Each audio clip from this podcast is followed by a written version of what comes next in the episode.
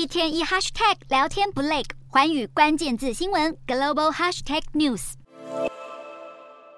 美国距离债务危机解除又更进一步，针对提高华府债券的二零二三年财政责任法案，三十一日在众议院的表决过关。这对努力推动法案通过的众议院议长麦卡锡来说，可说是一大胜利。共和党温和派成员也肯定法案内容中的财政削减，民主党议员则认为，虽然法案不算最完善，但却是拯救经济的关键妥协方案。美国总统拜登也发布声明，表示虽然两党都没有得到所有最想要的，但在各方的妥协之下，众院踏出了关键的一步，防止国家可能面临的债务违约问题。根据最终版本的法案，美国政府将削减联邦支出，并提高美债上限至二零二五年后。而众院的关卡通过以后，还要再送交到参院进行表决。白宫再次强调，拜登确信法案一定能够在六月五号在线到期以前交到他的手里。接下来参院投票的时间还尚未正式公布，不过参院的民主党和共和党领袖都表示希望最快能够在当地时间六月一号进行表决。究竟美债危机是否能够顺利拆弹，全球各地都屏息以待。